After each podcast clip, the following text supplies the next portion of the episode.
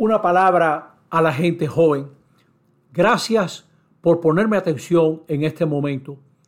Ser joven es ser un líder, aunque tú no lo creas. Contigo se anuncia el futuro. Muchacha mayor, hermano mayor, contigo se anuncia el futuro. Los más pequeños de tu casa te miran, los que vienen detrás de ti.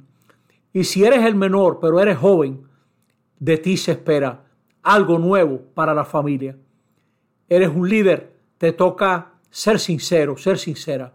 Lo que se espera de una persona que tiene mando, que tiene autoridad, que tiene poder, es que viva lo que predica. Eso es lo más importante en una posición de dirección, la coherencia entre vida y palabra.